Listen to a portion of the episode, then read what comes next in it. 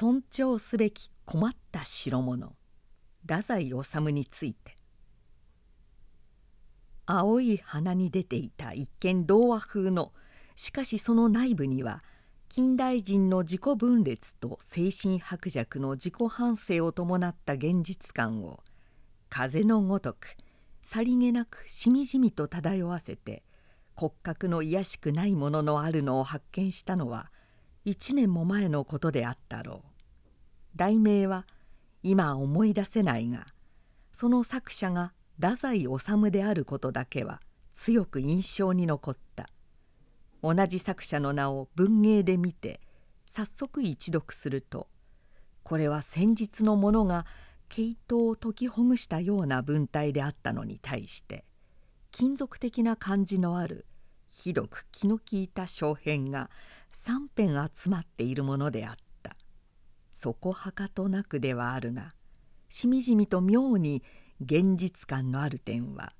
前に見たものと相通ずるものがあって外貌は変わっていたが同じ作者のものだとうなずけるものがあった。当時文藝春秋に辞表を書いていた自分は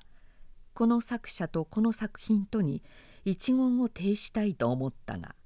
作品がまだあまり粒が小さいのと作者の風格があまり自分の好みにつきすぎるのではないかを恐れ同時にバラならば今に花が開くだろうから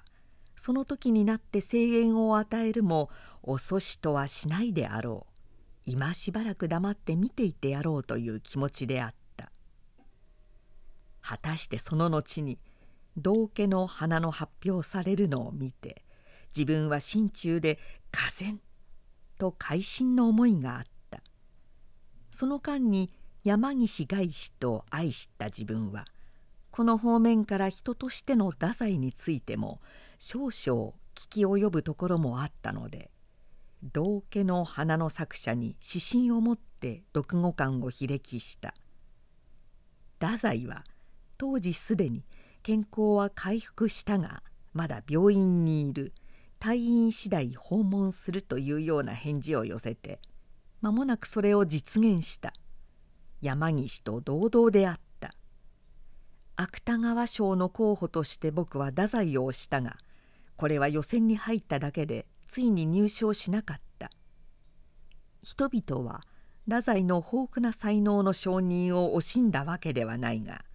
一面に太宰の人としての未熟に権限たるものがあったらしい。それに太宰の著作には芸術的血族を感じている自分以外の人々にはまだ十分納得させえない何者かが潜在しているのは当然と思える節があったから自分も人々の意見を不本意ながら同感せざるを得なかった。そうして太宰の奮起によって太宰の作品そのものが多くの人々によって自然と了解される日を希望した。作品を見てすでにその感のあった自分は彼と面会するに及んでさらに芸術的血族の感を深くした。わがままで怠け者。それも骨の髄からそう出来上がってしまっているという。一種のロマンティック性格者である。奔放なしかし力の弱い自己が氾濫して自己意識が骨絡みのようになっているのを